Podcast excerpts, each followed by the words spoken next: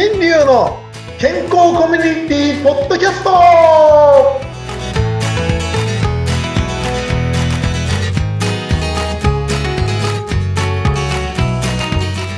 ミスターマウスピースこと大橋新流です。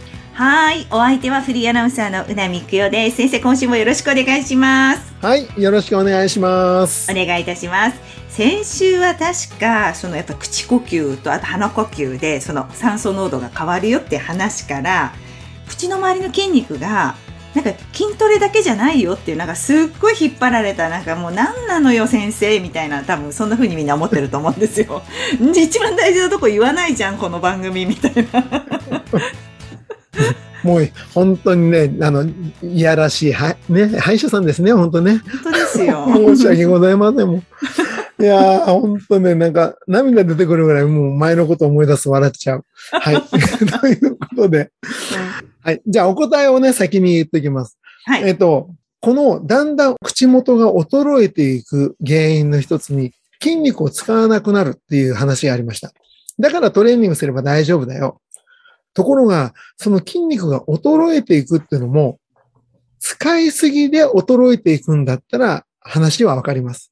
うんところが、もう一つ口元である現象が起きてるんですね。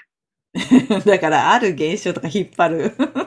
なんだろう。その現象というのが、いつも言っている歯が削れることなんです。ああ、え、あ、つまり歯が歯が削れそてう関係あるんですか？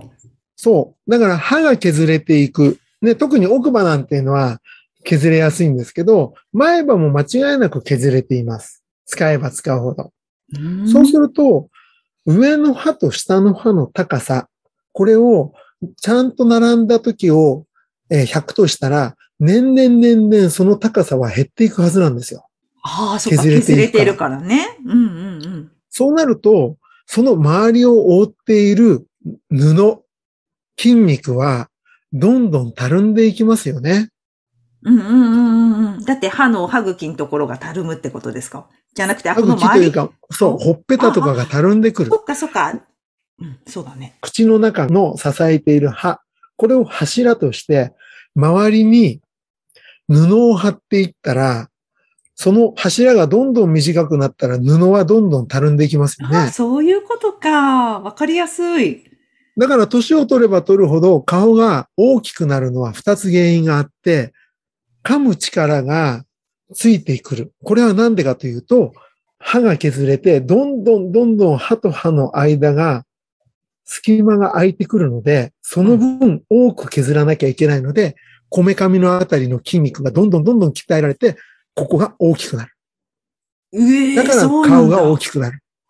へえ、面白い。そんで、口元の、今度先ほど言った支えている歯が削れているおかげで、柱がどんどん短くなったらたるんでいる布がありますよねっていうのがほっぺただから、はい。顔がだんだん年を取ると四角くなっていく。そっか、小顔だったちっちゃい顔の人もこう四角くなってくんだ。そうそうそう。そっかただ単に、ただ単に太ってるよとかそういう理論ではなくて、うんうん。その太っている理由にもつながるんですね。この歯が削れているってことが。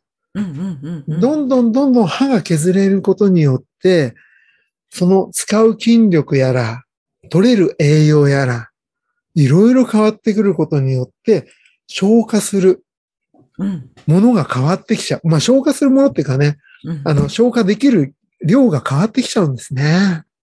はあ、そういうことか。全部繋がってますね、先生、そう考えると。そうなんですよ。だから、歯をうん。子供の5歳、6歳から、もう大人、自然界、ね、神様が作ったと言ったら失礼かもしれないけど、ね、その自然というもので、ね、宗教チックに思われるの嫌だからね。で、自然というものでできている形を、そのまんま維持しながら生きていく方法をこれから考えなきゃいけないっていう。うん。でそれそのためにこのマウスピースは5歳、6歳から適用なんですよ。はいはいはい。子供のうちからしてるとどうなる？子供のうちからしてると、使っても削れていかないから、あ、そっか。だから長持ちをするわけですよ。その、もともと持っていた形が。ああ、そっか。だから頭の力削れるもんね。うん、うん。そうそうそう。だからそれを貯めてね、削らせないようにするために、今、マウスピースの時代がもうやってきてたんですね。うーん。それとともに、ね、もう削れてる私たちどうしようもないじゃないのとかって言うけれども、その削れることによって起こっている現象がいっぱいありました。その関連していることが、その口元が弱くなったりとか、ね、物を食べていって、何かのきっかけでなんかポトンと落っこちるようになっちゃった。これオーラルフレイルって言います。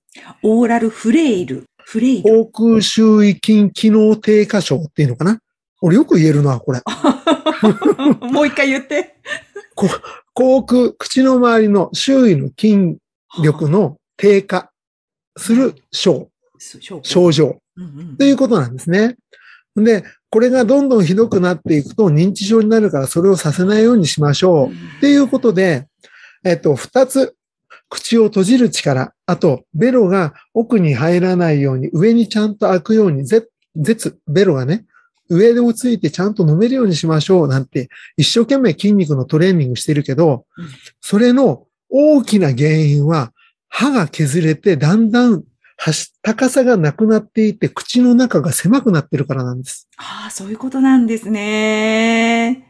だからこのマウスピースを入れて、その歯が削れることを止めることと同時に、うん。高さを上げてトレーニングをすることがこれからすごく大事なんですね。うんこの学説を言っている人、僕聞いたことないんですよ。僕が勉強してないからですけど。いるかもしれないけれど。でも僕はそう思ってるんですね。うん。ただ、このマウスピースをこの1年間販売したり、いろいろみんなに調査、調査というのね、使ってもらっている中で、分かったことがあります。はい。歯医者さんたちは、これをもし知っていたとしたら、なんでマウスピースを作んなかったんだろう。うーん。そういう疑問に落ち着いたんですね。つまり、歯医者さんは本当は知っていたけど、ここまで行く必要がないと思っていたのかもしれない。うん、そうか。それはみんなの寿命が60歳、70歳だったから。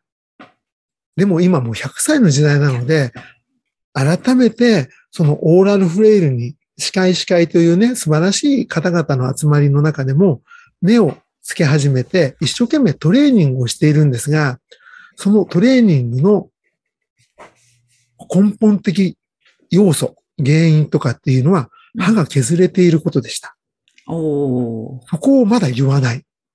うん、知らなどかった。どうしてだろううん。知らないのか、それとも知っててわざと言わないのか、どっちだかわからないですけどね。ええだからこういう学説を言っている先生も、このポッドキャストや僕がこの1年間言っていた以前に、それについて指摘している論文っていうのがどこにあるか僕はちょっと見たことがないので、うんうん誰か教えていただければなと思いますね。逆にね、歯医者さん関係でもし聞いてる方がいたら、い、や、こういうのありますよっていう情報とかね。ね、本当に。うん。で、それをね、なんでみんなまともに取り入れなかったのか、本当に謎ですよね。ということでございまして、はい。その歯が削れることを止めないといけない時代にあるから、マウスピースを使わなきゃいけない時代になったって。マウスピースを別に宣伝してるわけじゃないですよ、皆さん。勘違いしないでくださいね。いいんです。今まで通りの生活してて筋トレしてていいんですよ、皆さん。うんね。今まで通りでいいんですようん。ただ、その結果が今の大きく見るっていうことを散々僕も言ってきましたけど、そういうことをやろうね、やっていこうねって言った医学界の結論は認知症が増えましたよね。うんそうですね。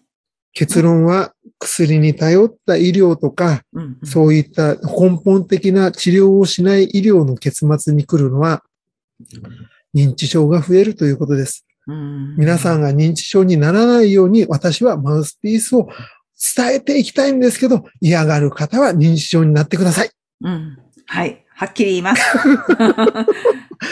嫌な言い方しましたね、今回ね。何言ってんだ、先生ってね。まあ認知症にはなりたくないわよってね。ね。となると、やっぱりもうマウスピース本当必要な時代だったんですね。ああ、でもなんかここ数回でそのマウスピースの必要性っていうのが分かった気がしますね、私も。うん、口呼吸が悪いとも思思ってなかったし、先生と話す前は全然分かってなかったですし、あ、でもやっぱりよからぬことだなっていうことを気づきましたよ。本当ね、あの、口呼吸をやめた方、やめたっていうか、僕もそうなんですけどね、口呼吸が、あの、止まった後の、その次の日の朝の爽快感。ねそれ先生が言ってますよね、いつもね。これはね、本当にね、うん。もう、日曜日が来た時のあの、 Beautiful Sunday みたいな、そんな気持ち。毎日が。本当毎日が。だから爽やか。毎日が。もう健康そのもの。本当心の底からね、はい。ちょっと他の、あの、宣伝をちょっとしちゃいますよ。J-Wave のクリス・ペプラーじゃなくて、何でしたっけ？クリスペプラーですよね。あの方が言ってる、Good morning! って言いたくなりますよ。朝日に向かって。なりきってる。このぐらい気持ちいいの、朝が。本当。本当にちょっとまず早くこちらの手元に届いて、私もそれ、Good morning! って言えるようになりたいです。この素晴らしさは本当に皆さんに経験していただいや、きたい。本当ですね。私もじあのそれ実感できるように頑張ります。もう昔は僕も熟睡するためにお酒飲んで、うん朝重い気持ちであ仕事場に行くような朝起きる、あんな経験より、もう毎朝が Good morning ですよ。もう、もうみんなに一言言いたい。もう Good morning を together しようぜって感じだよね。懐かしい。懐かしすぎますよ、それ先生。そうですか？うんはい。これを聞いた方も笑っていただければ幸いでございます。はい。はい。皆さんも一緒に爽やかな朝を迎えましょう。はい。はいと。いうことで、はい。今週もありがとうございました。はい、また熱弁です。はい。よろしくお願いしおます。願いします。